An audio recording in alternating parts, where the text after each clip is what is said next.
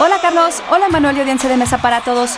El 18 de junio se cumplieron 30 años de la grabación del Depeche Mode 101, directo del concierto número 101 del Music for the Masses Tour con el que la banda llenaría el Rose Bowl de Pasadena, California.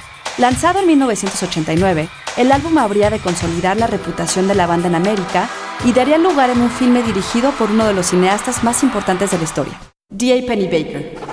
Pennebaker. Institute. Masterpiece, Your Life.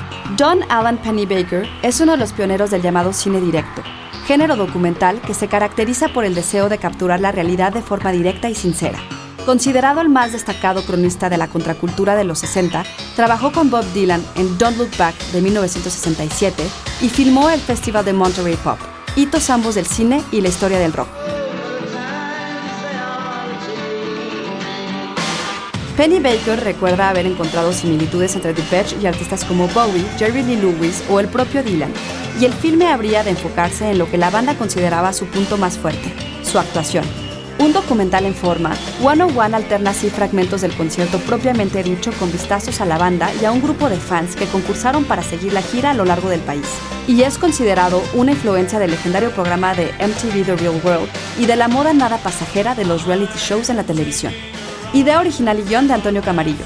Yo soy Ana Goyenechea y nos escuchamos en la próxima cápsula SAE.